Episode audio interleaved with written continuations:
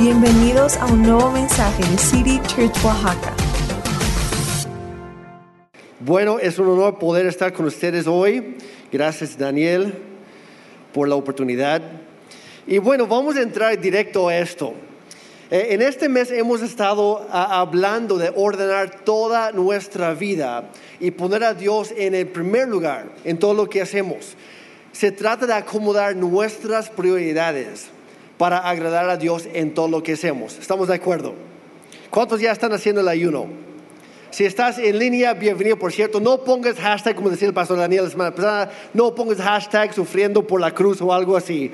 Pero simplemente es una manera de saber que no soy el único que está ayunando algo. El ayuno se trata de dejar algunas cosas para, se dijera por ahí, dejamos algunas cosas que amamos con tal de enfocarnos en algo que amamos mucho más, que es Dios, es profundizarnos, es seguir creciendo. Aprovecho para comentar, si no has escuchado el mensaje del pastor Daniel la semana pasada, tienes que escucharlo, va a cambiar tu vida, va a ser una tremenda bendición para ti. Se Primero lo Primero. Búscalo, ya está en YouTube, está en Spotify y todo lo demás, pero te va a ayudar. Y es como base de lo que vamos a hablar hoy.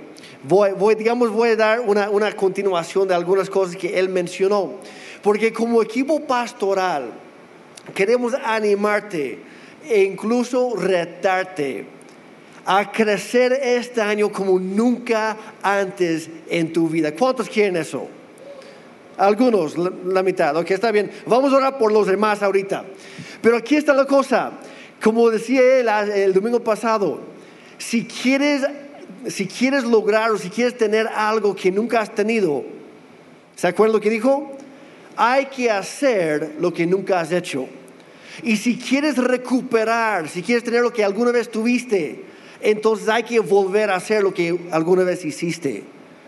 Las cosas en la vida no, no, nada más suceden porque sí.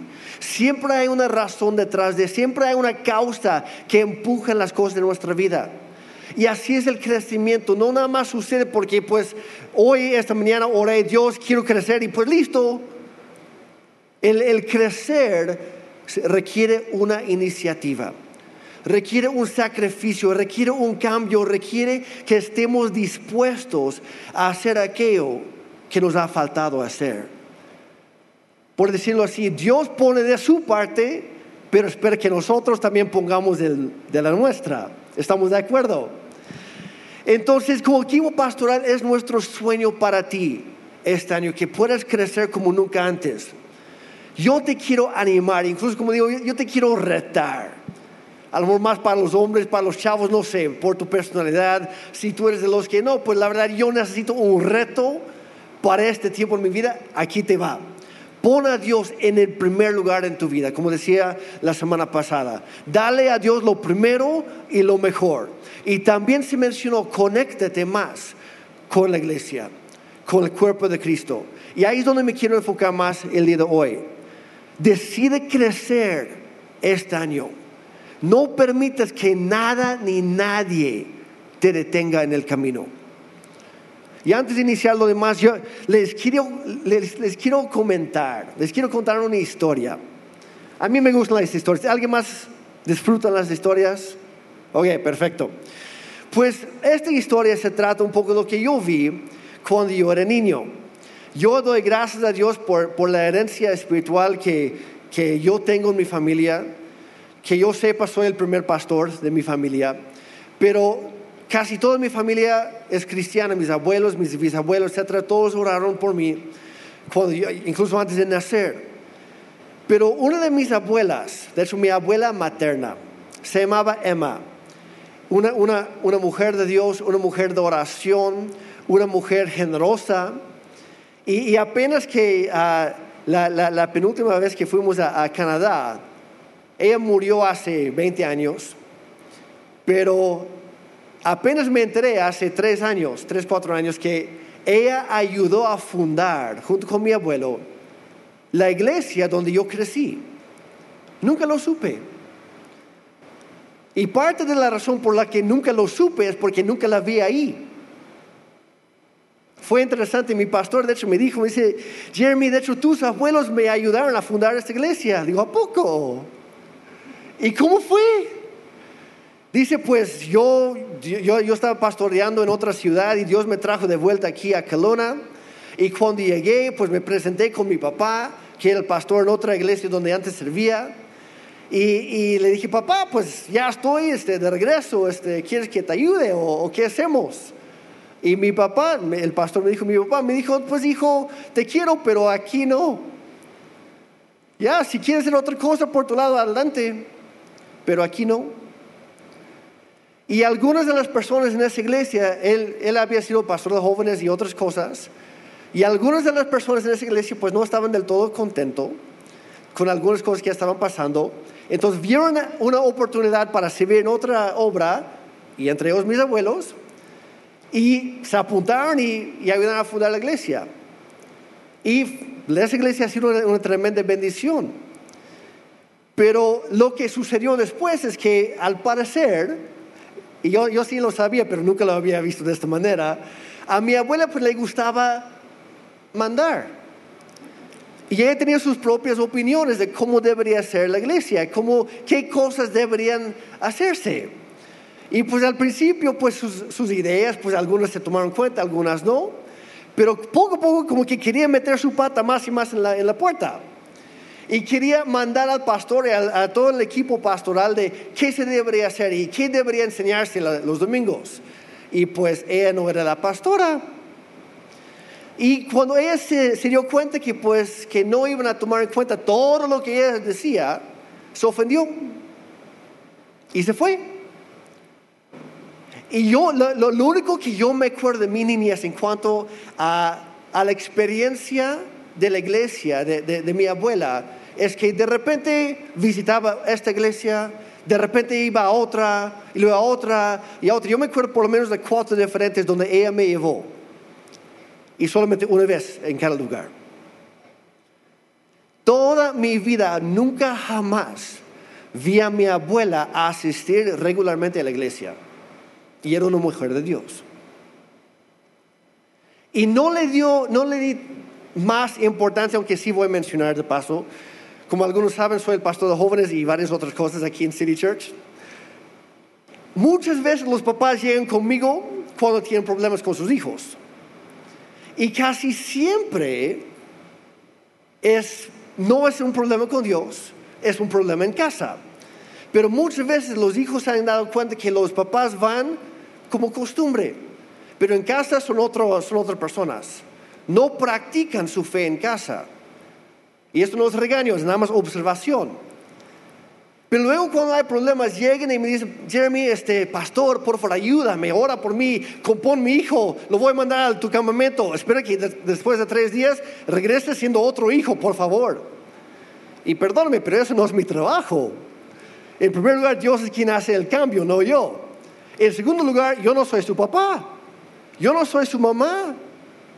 Y aunque Dios haga un milagrazo en el campamento o en el, Youth Night o en el grupo Conexión un día, lo que no se hace en casa el resto de la semana, si no está ese respaldo, si no está ese apoyo, si no está eh, ese fundamento constante de la fe, estadísticamente hablando, probablemente no va, no va a continuar así. ¿Y por qué menciono eso? Porque si queremos lograr nuestro potencial en Dios, si queremos alcanzar todo lo que Dios ha preparado para nosotros, si queremos realizar sus planes y sus propósitos en nuestra vida, requiere de un compromiso nuestro. Mi abuela, por no comprometerse con una iglesia local en toda su vida, por lo menos desde que yo nací, entonces los últimos 20, los últimos 20 años de su vida. Permitió que las ofensas, que la amargura, que otras cosas, ella amaba a Dios, pero no siempre se llevaba bien con la gente de Dios, me explico. Y ella permitió que esas cosas le robaran una bendición tremenda. Y ella tomó una decisión y por esa decisión de no reunirse con el pueblo de Dios regularmente, en su lecho de muerte seguía lidiando con los mismos problemas. Nunca creció. ¿Qué trae a 20 años atrasado? Nunca creció. Y yo, yo amaba a mi abuela. Yo doy gracias a Dios por mi abuela. Pero yo vi eso en ella y yo dije, yo no quiero ser así. Yo necesito y todos necesitamos algo, algo diferente. Y por eso Dios ha creado esta comunidad de creyentes que se conoce como la iglesia. Yo me acuerdo de, un, de un, joven que, que apareció hace un par de años. Y no les miento, así se presentó, literal. Hola, Pastor Jeremy, mucho gusto. Mi nombre es tal, obviamente no voy a decir su nombre. Mi nombre es tal. Y antes que cualquier otra cosa, nada más quisiera decirte, avisarte pues, que mi pastor es. Y nombró un famoso predicador de los Estados Unidos. Y estaba aquí en el lobby. Este tipo. Y yo me quedé pensando, en primer lugar, dudo de que ese tipo te conozca. ¿Cómo es tu pastor? Y segundo lugar, ¿por qué, ¿por qué sientes la necesidad de decírmelo? Casi, casi, pues yo vengo, pero no me trates de enseñar nada. Yo vengo, pero no me comprometo. Yo vengo, pero mi corazón está en otro lugar. De la misma manera, hace tiempo, una señora igual me habló, porque hace años sus hijos habían estado en mi grupo de juniors. Y me dice, pastor, necesito ayuda. Digo, ah, pues dígame, qué gusto saludarla, por cierto. Dígame en qué le puedo servir. No, es que fíjese que, que, pues, pues tengo problemas en mi familia con mis hijos. Ahorita ni, ni siquiera me quieren hablar. Y tengo problemas en mi matrimonio. Y tengo este, el otro. Le digo, ah, ok. Pues hace tiempo que no la veo. ¿Está asistiendo a alguna iglesia? Sí, sí, de hecho le digo, ah, perfecto. Y, pues ya, ya, ya, habló con el, la pastora o el, pastor allá. Ya, ya, no sé, ya pidió consejería o algo en la iglesia donde usted está asistiendo. Me dice, pues... De hecho, es que lo que hago es veo reuniones en línea en un ministerio grande en los Estados Unidos. Y me acordé de mi abuela. Porque mi abuela incluso se jactaba de cuánto dinero ella enviaba a estos grandes ministerios y que una vez incluso recibió un frasquito así de agua bendita por todas sus ofrendas que mandaba. Y ella me, lo presumió, dice, Jeremy, mira lo que me mandaron por correo. No, es genial. Y yo, abuela, ¿es en serio? Eso es lo que sucede y lo digo con todo cariño y con todo amor. Eso es lo que sucede cuando empezamos a ser cristianos consumidores. Que me gusta esto de acá, me gusta esto de allá, me gusta, ah, no puedes decir, este de plano, no, olvídalo. Y no nos comprometemos en ningún lugar. Y de repente las cosas materiales benditas, de repente nos emocionan más que lo que Dios está haciendo en nuestra vida. De lo que Dios está haciendo en su pueblo, aunque nosotros estamos distanciados de ellos. ¿Por qué menciono todo esto? No está mal, y si nos estás acompañando en línea, qué bueno. No está mal ver la reunión en tu casa. No está mal. Y yo sé que hay momentos que es necesario. Por ejemplo, hace unas semanas yo me enfermé, no fue COVID, fue otra cosa, quién sabe qué me dio.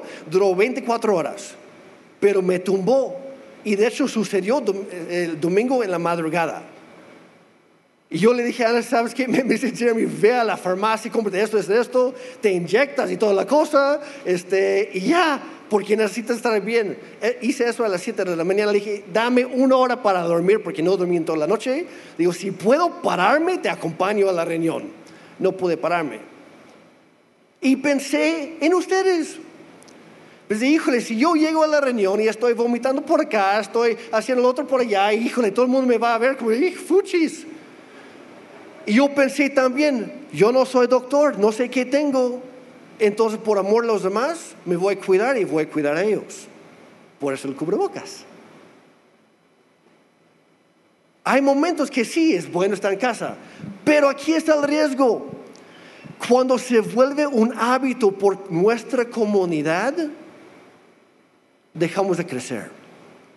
Porque la comodidad es el mayor enemigo del crecimiento.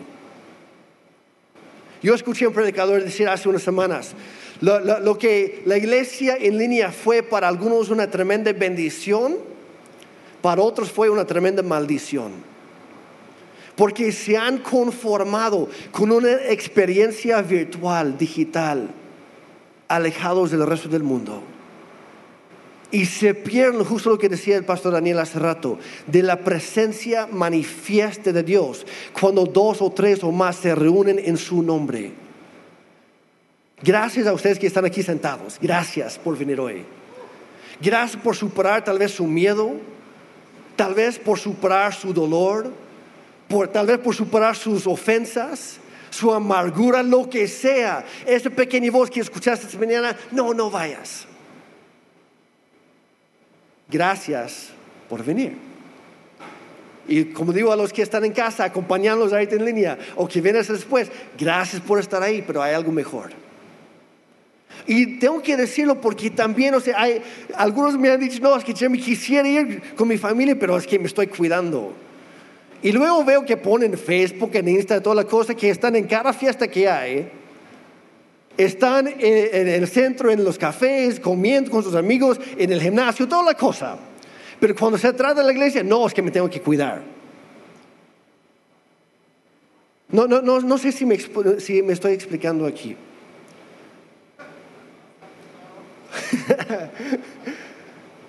Son decisiones que tomamos.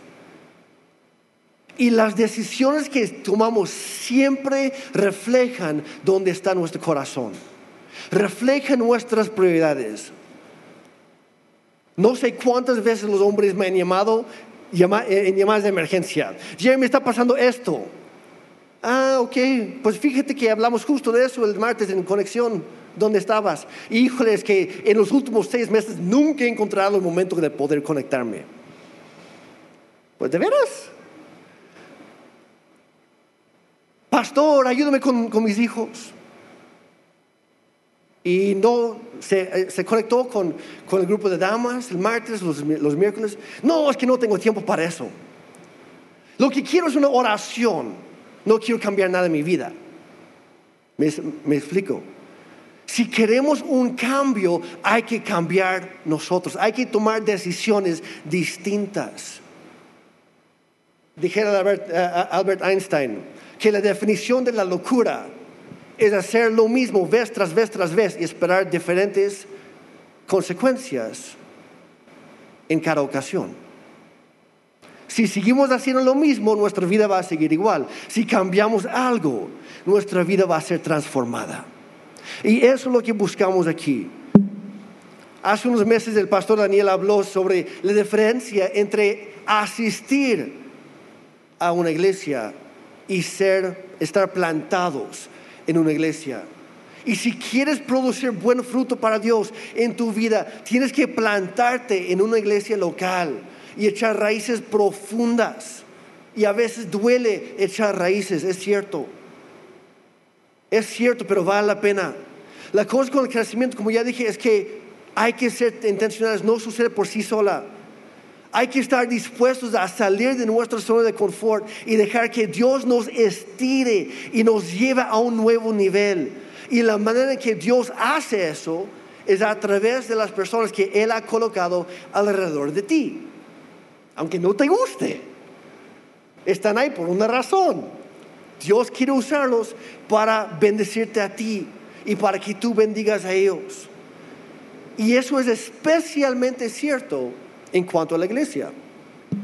Y hablando de esa palabra, de hecho, la palabra iglesia aparece en, la Biblia 120 veces, ¿lo sabían? 120 veces.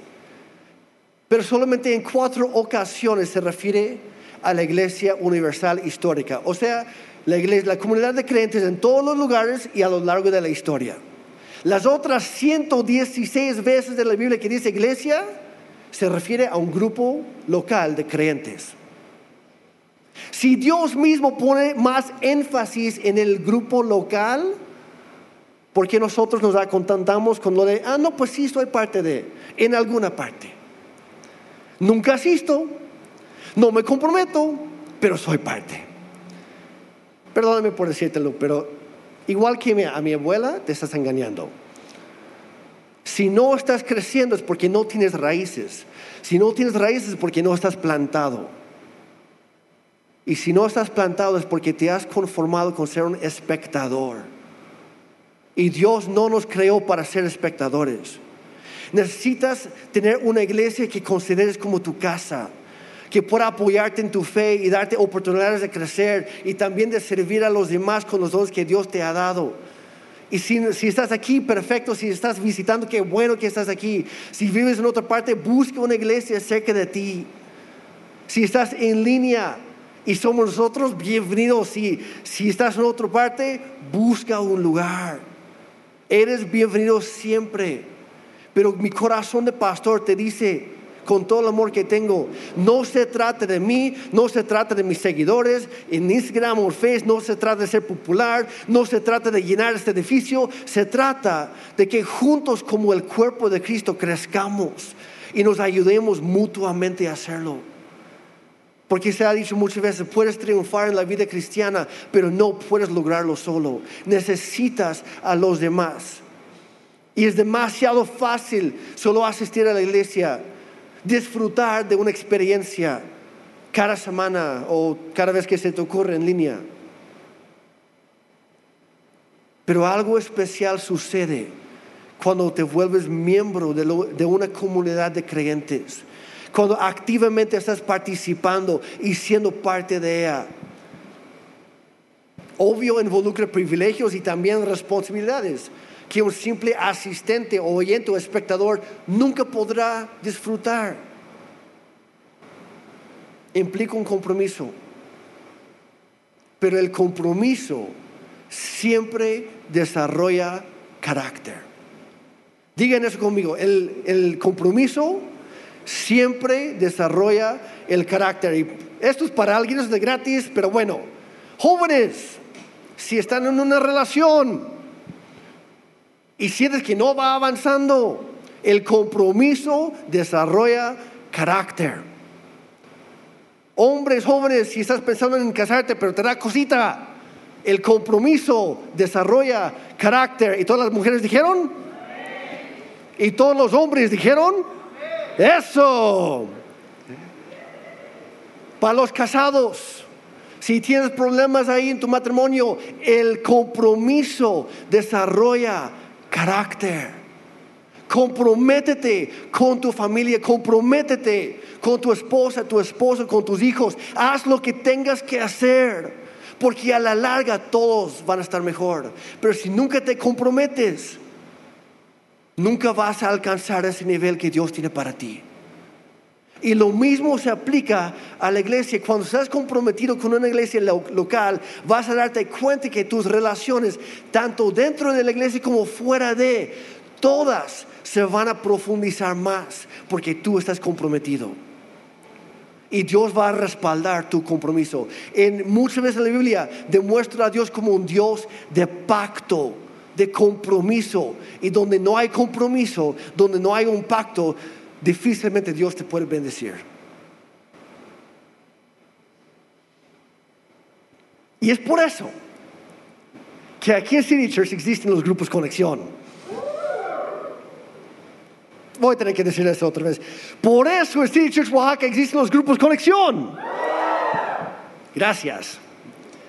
Los grupos conexión tienen un sencillo y único propósito, acercar a la gente más entre sí y acercarlos más a Dios.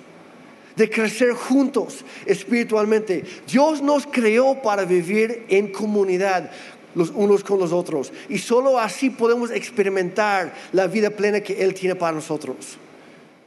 En la vida, la transformación siempre sucede en el contexto de las relaciones. Piensa por un momento en tu propia vida. Todo lo que has, todo lo que eres hoy, es resultado de las personas con quienes te has juntado, con quienes te, te creaste, creciste, tus amistades, tus decisiones en el negocio, todo es un conjunto y te ha llevado al lugar donde estás hoy, sea para bien o para mal. Y donde vas adelante, todo dependerá de tus relaciones. Porque la transformación siempre sucede en el contexto de las relaciones. Y yo sé, yo sé que a veces las relaciones significativas pueden ser difíciles de encontrar. Pero para eso existen los grupos. No saben cuántas veces me han, me han dicho jóvenes, señoritas, hombres, Jeremy, es que la verdad no tengo amigos. Ah, pues ya, ya intentaste los grupos. No, es que como no tengo amigos, siento que no voy a conocer a nadie y pues me da pena. Y pues ya saludaste a alguien en el lobby, me da pena. Y ya hablaste con alguien, me da pena. ¿Y qué tal si me rechazan? ¿Qué tal si esto? ¿Qué tal otro? Y permiten que sus temores les roben la bendición. Supéralo. Perdón, tuve que decirlo. Supéralo. Yo sé que hay diferentes personalidades y, hay algunos que pues, nos prestamos más a tener muchos amigos, hay otros que somos más de tener un círculo muy reducido y está bien. Pero extiéndete, anímete a dar un paso y a ver qué hace Dios. Mira, por experiencia propia, en lo que sea, cuando tú das un paso, Dios toma como 100 detrás de ti y te va empujando. Pero muchas veces espera que tú tomes ese primero. La fe real es una fe en acción. Iba a decir otra frase, pero mejor lo dejo así. Los grupos conexión existen para hacer, que las relaciones que realmente pueden cambiar tu vida sean relevantes y accesibles para ti. En Eclesiastes 4, versículos 9 al 12 dice, es mejor ser dos que uno, porque ambos pueden ayudarse mutuamente a lograr el éxito. Si uno cae, el otro puede darle la mano y ayudarle. Pero el que cae y está solo, ¿cuántos han luchado con la soledad en estos tiempos? Seamos honestos. Sé que no, no solamente soy yo y ustedes tres que levantaron la mano. Gracias por su honestidad. Los demás voy a orar por ustedes, que Dios quite. Bueno, este, todos hemos luchado con la soledad en algún momento. Dice, hay de aquel que cae y está solo. Ese sí que está en problemas. Se vuelve un blanco fácil para el diablo. De hecho, lo que hace, una de las estrategias más clásicas, más usadas del diablo, es aislar y conquistar, dividir y vencer. Y lo que va a tratar de hacer es sembrar cualquier idea en tu mente, excusas para no conectarte con los demás, excusas para no saludar, excusas para no comprometerte. Y la Biblia habla de que Satanás, muchas veces el diablo es como un, un león rugiente, no es el león de la tribu de Judá, el vencedor. Es un león todo flaquito, pero sí, ahí está, ahí anda. Dice que anda rondando buscando a quien puede devorar. Pero si estudias los leones, siempre hacen lo mismo. Nunca atacan al más grande, nunca atacan al más fuerte, nunca atacan a la manada. ¿A quiénes atacan? ¿A los viejos? ¿A los chiquitos? ¿O a los débiles? Y no hablo de edades.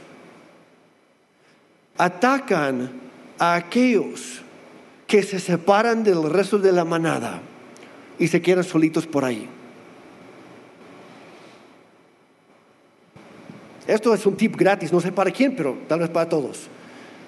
Una de las mejores maneras en la que puedes blindarte de, los ataques diarios del, enemigo es rodearte con el pueblo de Dios, porque juntos somos más fuertes.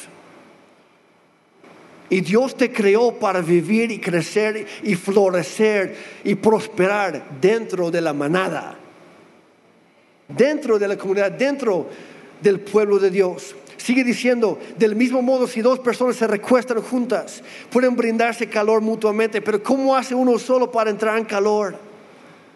No sé ustedes, pero yo, yo crecí en un lugar bastante frío en Canadá.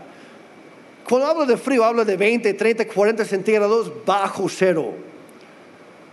Y cuando yo era niño una vez, yo, yo casi morí.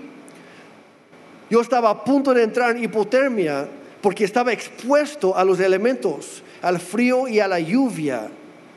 Y el frío entró en mi cuerpo a tal grado que mi cuerpo dejó de calentarse.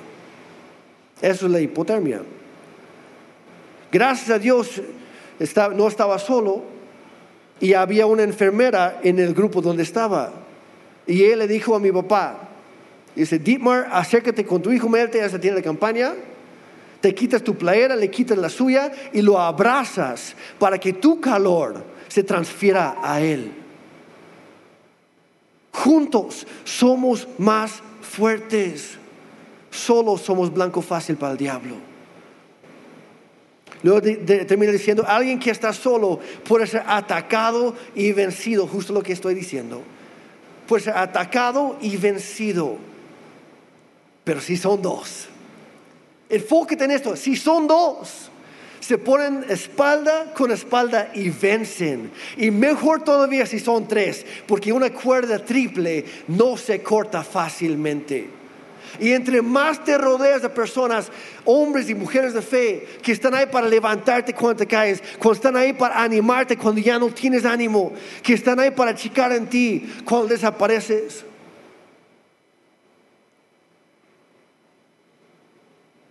Entre más te rodeas de personas así, mejor te irá en la vida. En City Church creemos que la iglesia debería hacerse más grande y más pequeño al mismo tiempo. Se oye raro, pero le voy a explicar.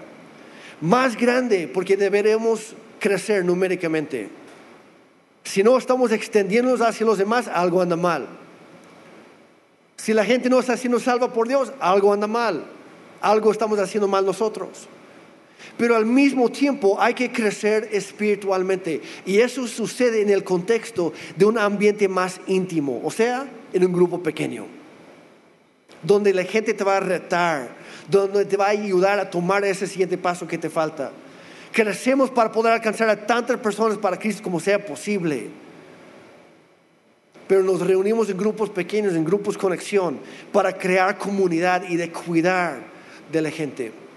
Yo siempre les digo a, todos nuestros líderes de grupos conexión, digo, ustedes son una extensión directa del equipo pastoral. Ustedes están pastoreando a las personas en sus grupos. Porque los están acercando más a Cristo, al buen pastor. Y de eso se trata. City Church no es una, no es una iglesia con grupos pequeños grupos conexión. Somos una iglesia de grupos conexión.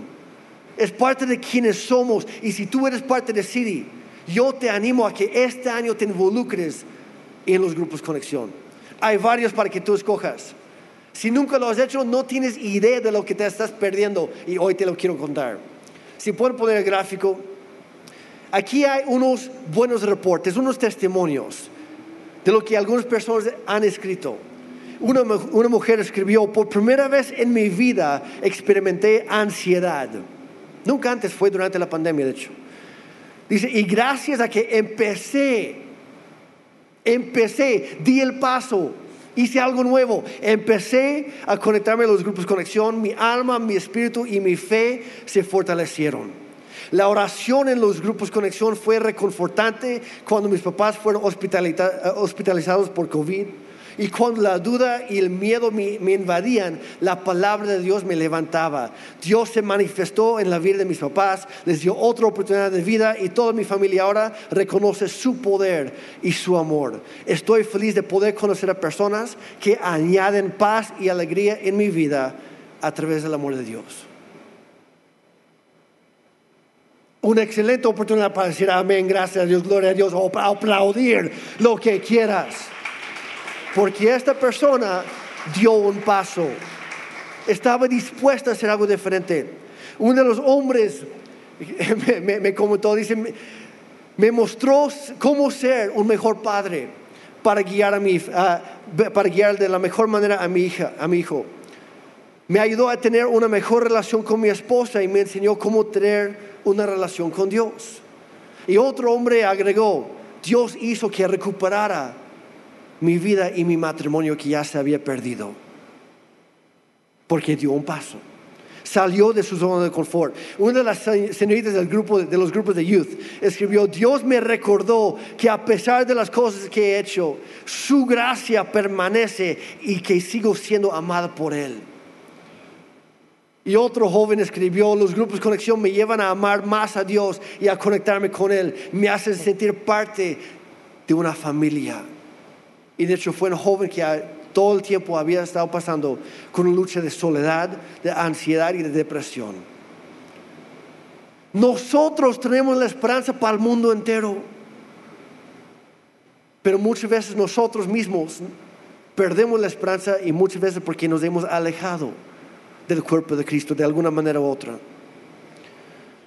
Ahora no sé tú, pero escuchar esos testimonios a mí en lo personal me animan lo suficiente como para entrar a varios grupos conexión. Pero si todavía no te convences, déjeme, permíteme darte algunas otras razones. ¿Qué dan? ¿Qué ofrecen los grupos conexión para la gente? Número uno, un lugar para conectarte con otros. Primero de Corintios 9, 22, la segunda parte dice, sí, con todos trato de encontrar algo que tengamos en común y hago todo lo posible para salvar a algunos. Busco una excusa para conectarme con otros, lo que sea. Es lo que dice Pablo aquí. No fuimos creados para vivir la vida solos. Dios nos creó para vivir en comunidad y los grupos proveen un lugar para conectarse con otros, para compartir la vida, para crecer en la fe juntos. Número dos, da un lugar para protegernos unos a otros. Primero de Juan 3, 16 dice, conocemos lo que es el amor verdadero, porque Jesús entregó su vida por nosotros, de manera que nosotros también tenemos que dar la vida por nuestros hermanos. Es a través de, vivir la vida juntos que nuestros problemas menguan. La vida se vuelve un poquito más fácil cuando no estás solo. Y Dios usa la vida de otros para traer apoyo y ánimo a tu vida. Los grupos conexión se convierten en un lugar donde otros no solo conocen tu nombre, porque no es por mal onda, pero te garantizo, yo en lo personal no puedo nombrar a todas las personas que están aquí sentadas ahorita. A lo mejor la mitad, si bien me va. ¿Y tú cuántos podrías nombrar? Pero en mi grupo conexión conozco a todos. Y todos me conocen a mí. ¿Me explico? De eso se trata. No solamente te conocen y sí te van a conocer, pero también se preocupan por lo que está pasando en tu vida y oran por ti y te levantan y te quieren apoyar durante todo el proceso. Para eso existen. Y número tres, es un lugar para crecer. Proverbios 27 y 17 dice, como el hierro se afila con hierro, así un amigo se afila con su amigo. En otra versión me encanta, dice, si quieres ser una mejor persona, necesitas un buen amigo. Así de sencillo. No podemos serlo solos. Conexión se trata de un lugar donde puedes crecer con otros para ser más como Jesucristo todos los días y alcanzar el potencial que Dios ha puesto dentro de ti. Y nuestro sueño como equipo pastoral es que tú lo logres este año.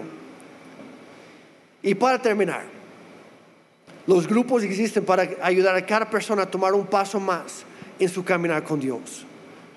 Todos estamos en un diferente punto en nuestro caminar con Dios y por lo tanto hay diferentes pasos que tomar. A lo mejor Dios me está retando a mí en cierta área y a ti te está retando en otro. Y está bien. Te voy a dar una, una lista muy corta de posibles siguientes pasos que tal vez Dios te está pidiendo que tomes este año. Y sea cual sea, los grupos te van a ayudar a tomarlo. Puede ser que, que comiences a asistir a las reuniones generales los domingos, que estamos aquí, pero de manera regular. Tal vez es para comenzar a leer tu Biblia regularmente. A lo mejor ahorita es de vez en cuando. Tal vez es para que empieces a, hablar con Dios, lo que es la oración diariamente. Los grupos te van a enseñar eso. Tal vez es ser bautizado en agua, tomar ese paso, comprometerte con la iglesia, con el cuerpo de Cristo. Tal vez podría ser tomar crece, Tal vez podría ser unirte al equipo de voluntarios de City Church. Siempre estamos buscando más personas. Tal vez es lo de empezar a diezmar, lo que decía el pastor Daniel la semana pasada. Muy rápidamente otro testimonio porque no, no, no puede faltar. El semestre pasado tomamos una semana con los hombres para simplemente, no, no enseñé ese martes, abrí micrófono y les pedí que cada quien compartiera una historia que han vivido de la fidelidad de Dios, todo porque ellos empezaron a diezmar.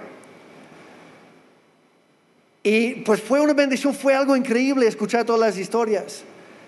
Y luego lo que yo me di cuenta es que varios hombres empezaron a diezmar porque habían oído no, lo que yo había enseñado previamente, sino escucharon de sus amigos y se dieron cuenta, hijo, de esto sí funciona.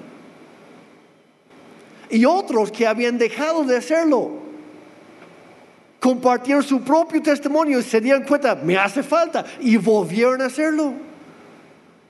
Porque los grupos te van a retar en el lugar donde tú estás y Dios te va a estirar y te quiere llevar a otro nuevo nivel. Y los grupos te van a apoyar en el proceso. Tal vez lo de invitar a un amigo, un vecino, un familiar a una reunión de la iglesia o a otro grupo de conexión. ¿Por qué lo digo? Porque a veces es incluso más fácil invitar a un amigo a un grupo pequeño que lo es invitarlo aquí un domingo. Muchos jóvenes han llegado porque alguien primero lo invitó a un Youth Night o un grupo conexión. Muchas familias han llegado porque primero alguien lo invitó a un grupo conexión. Y es muy fácil, hoy te paso el link, te lo paso por WhatsApp. Es muy fácil, pero no puedes invitar a alguien a donde tú no estás. Y lo de cuando invitas a alguien más, tú también te comprometes más. ¿Se dan cuenta? Es un ciclo que se autoalimenta y seguimos creciendo. En conexión vas a encontrar personas que te animan a tomar ese paso, sea cual sea, y te van a ayudar en todo el proceso. No estás solo. Anímate este año, toma ese paso. No esperes otro año. No permitas que las ofensas o el dolor del pasado te roben la bendición de hoy como mi abuela. Haz algo diferente. Toma ese paso. Decide crecer, de salir de la comunidad y de organizar tus prioridades. No te vas a arrepentir. Cierro con esto. Hebreos 10 a 23 a 25 y voy a pedir al, al pastor Daniel que suba, por favor. Dice, mantengamos firmes sin titubear en la esperanza que afirmamos, la esperanza que tenemos en Jesucristo porque se puede confiar que Dios sí cumplirá su promesa. Pensemos, y me encanta porque la Biblia es muy práctica y nos dice no solamente qué hacer, sino cómo hacerlo y luego nos lleva por el proceso. Dice, pensemos pues en maneras de motivarnos unos a otros a realizar actos de amor y buenas acciones. Y no dejemos de congregarnos como lo hacen algunos, entre ellos mi abuela entre ellos las otras personas que mencioné, entre ellos muchas personas en este mundo que se han aislado. Dice, no, no, no hagamos eso, sino animémonos unos a otros, sobre todo ahora que el día de su regreso se acerca. Porque la, la realidad es que Jesús sí regresa pronto y urge hacer un cambio, urge extendernos hacia alguien más, urge invitar a alguien para que conozca del amor de Dios. Y yo te invito que seas parte de eso. Daniel, por favor. Gracias.